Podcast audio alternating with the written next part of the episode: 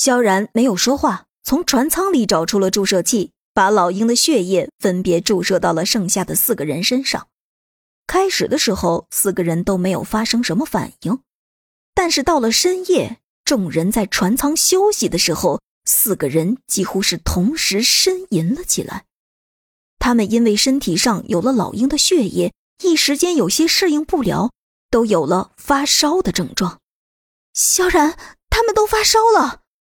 宋菲儿在每个人的脑门上挨个摸了一个遍，都是一片滚烫。谁也没有想到注射之后会发生这样的事情。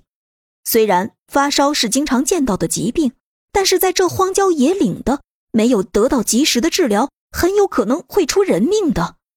四个人晕倒在船舱里，发烧的难受已经让他们几乎失去了意识。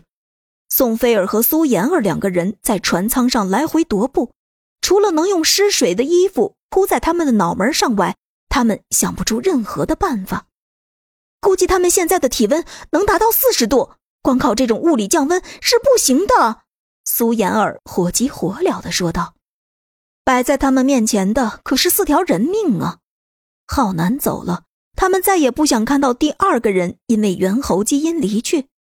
萧然，不要着急，我们能能坚持住。”夏清新眯着眼睛躺在床上。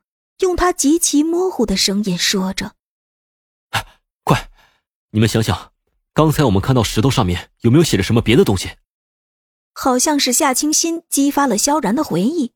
萧然突然开口问道：“石头上？”“对，就是那群刻着字的大石头上面，有没有写着遇到发烧的情况应该怎么做？”萧然继续问道。由于当时走得太着急。